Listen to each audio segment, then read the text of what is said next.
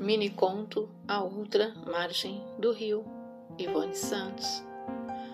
Diante do grande temporal de vento, ela não temeu, ela não tremeu, ela não se assustou.